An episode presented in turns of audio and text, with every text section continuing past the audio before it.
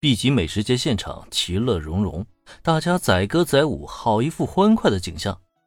哪怕是为了守护眼前这片美景，林恩也不觉得自己辛苦。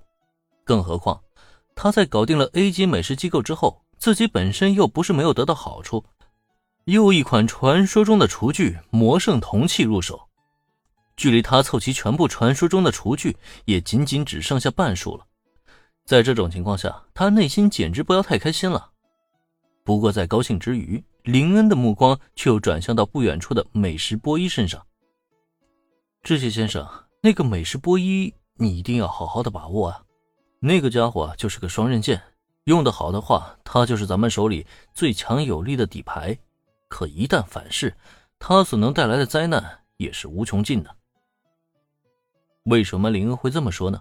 理由其实很简单，在美食波伊沦陷之后。他对林恩一行知无不言，已经将一切都和盘托出了，也因此让大家得知了一个惊天的阴谋，同时也让大家知晓这个家伙自身具备的特殊能力。先说美食波伊的能力吧，准确一点的讲，这家伙其实应该算是一个超能力者。他的能力就是可以对人施加暗示，从而蛊惑他人，达成自己想要的目的。虽然这个能力并非万能，反倒是带有相当大的局限性。除非内心偏执、意志力不强，否则没有办法被他轻易蛊惑。但即使如此，能够在短时间内组建起 A 级美食机构，招揽一大批手下为其卖命，也足以说明他这个能力一旦运用得当的话，效果是何等的惊人。毕竟人心这个东西真的很难说。一旦心里有些阴影的点被放大了，那所产生的破坏力也将会是非常的恐怖。请放心吧，林恩少爷，老夫知道该怎么运用这张底牌，也绝对不会允许他的能力再被敌人利用了。林恩的叮嘱并非无的放矢，先祖卫门也知道这把双刃剑既可以伤人，也可以伤己。万幸的是。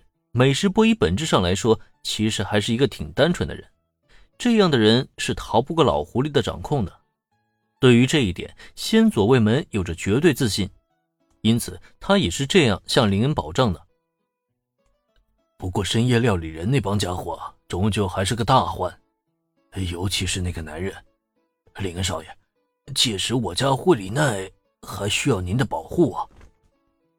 美食波伊暂且不提。对于先佐卫门而言，目前针对深夜料理人组织的阴谋才是他最头疼的事情。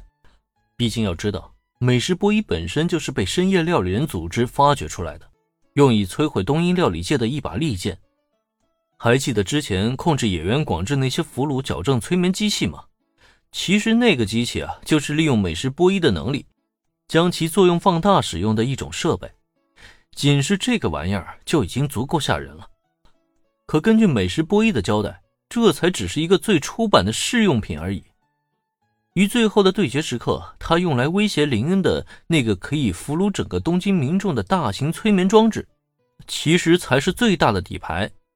按照美食波伊的说法，就是深夜料理人组织的真正意图，就是想用这个催眠装置启动，让整个东京民众都成为他手下的傀儡。只是美食波伊本身还有犹豫。毕竟，他只想让更多人认同 A 级美食，放弃 B 级美食，而不是拥有一群失去了自己思想的傀儡。在这种情况下，最终改邪归正的他，自然也说出那个催眠装置的位置。现在已经由智界家派人去将其彻底的摧毁。说实话，在听到这个消息的时候，先左卫门可是惊出了一身的冷汗。谁也没想到，深夜料理人组织竟然会做的那么绝。甚至都已经超越料理界之间的斗争了，意图殃及到更多的无辜民众身上。虽然这一次深夜料理人组织的阴谋是被挫败了，可下一次呢？